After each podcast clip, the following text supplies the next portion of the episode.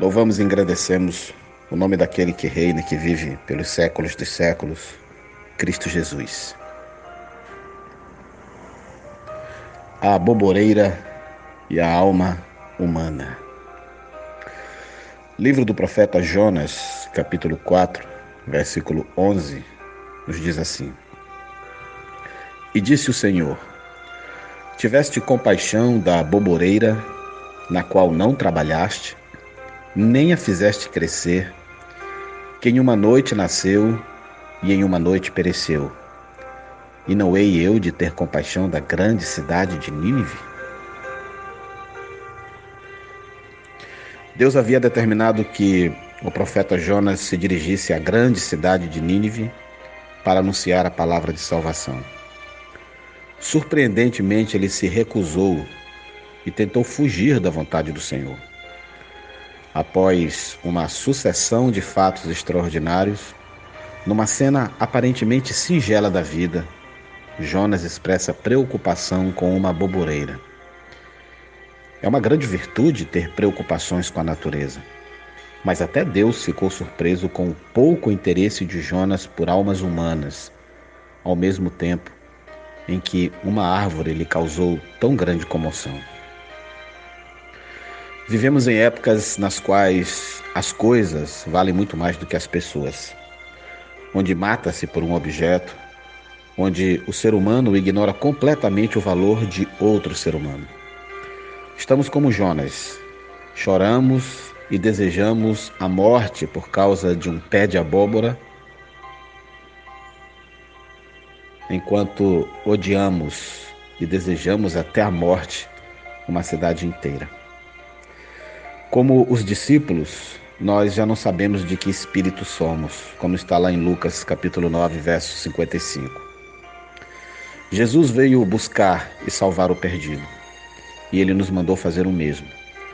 Mas as coisas desta vida, a ambição das riquezas e os prazeres deste mundo têm embotado o nosso coração.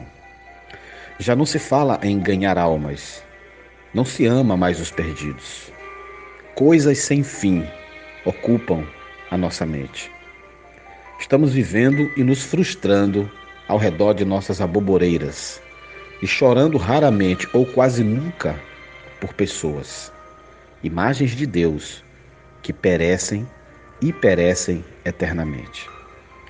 Nosso pecado tem sido o pecado de dez Jonas.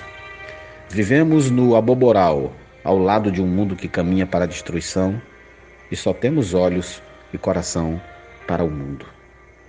A estrutura do universo não mudou. Permanece a mesma que um dia foi revelada nas Escrituras. Um perdido é um perdido eterno.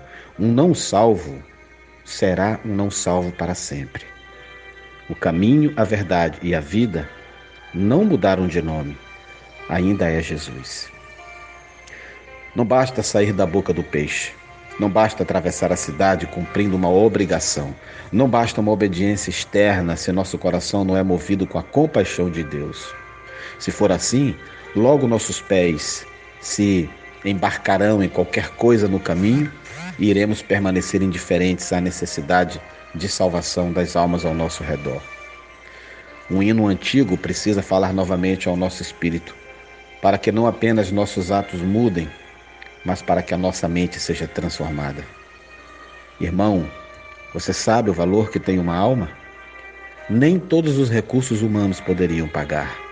O dinheiro, a prata e o ouro do mundo inteiro é pouco demais para o valor de uma alma poder comparar.